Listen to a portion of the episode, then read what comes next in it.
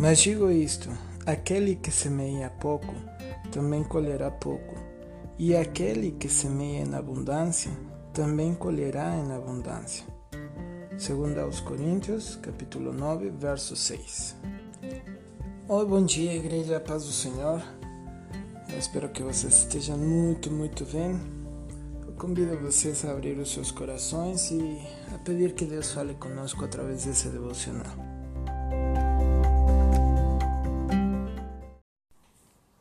Não sei quantos de vocês já tiveram a oportunidade de semear alguma coisa, mas eu já tive a oportunidade, eu gosto bastante de, de semear. É, nesses últimos anos eu não tenho feito muita coisa, mas é, antigamente eu gostava de semear pepino, melão, tomate, pimenta e assim diferentes coisas, irmãos, que, que eu gostava de fazer.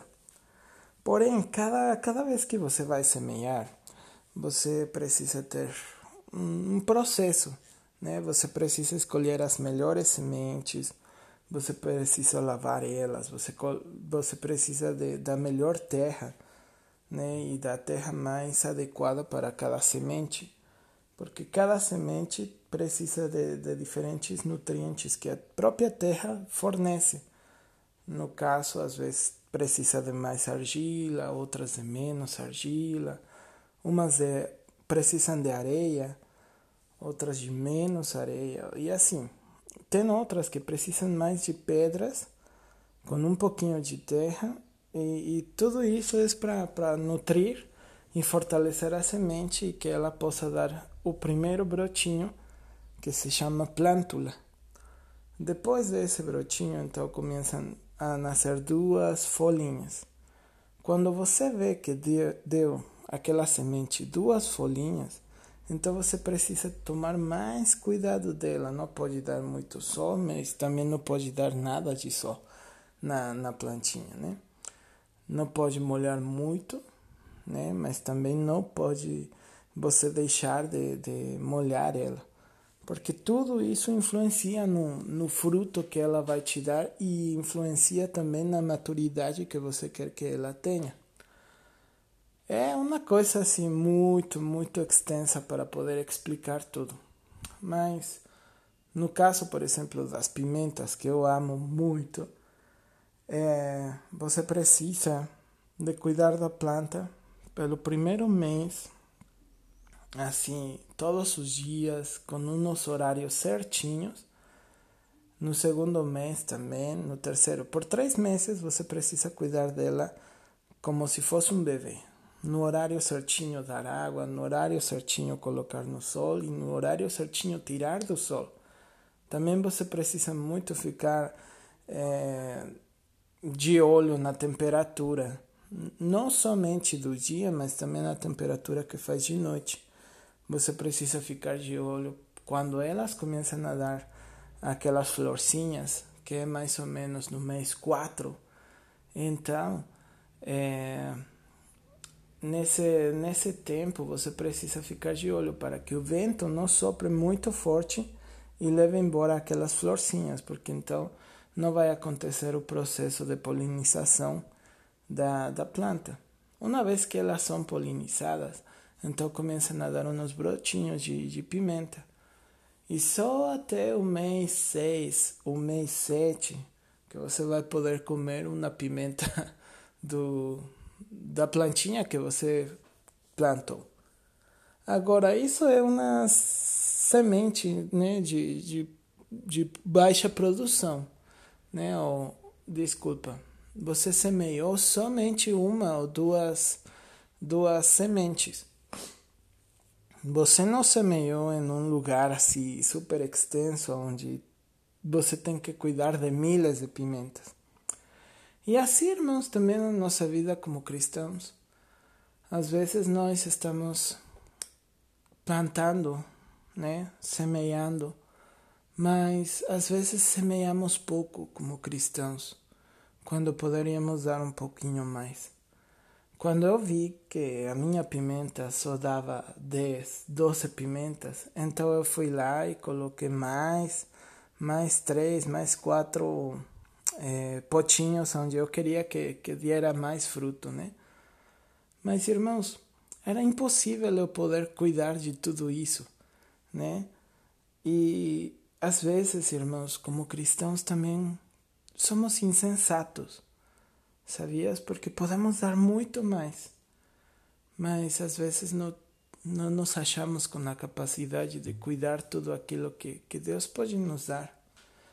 E eu te falo, primeiramente, da, da nossa família.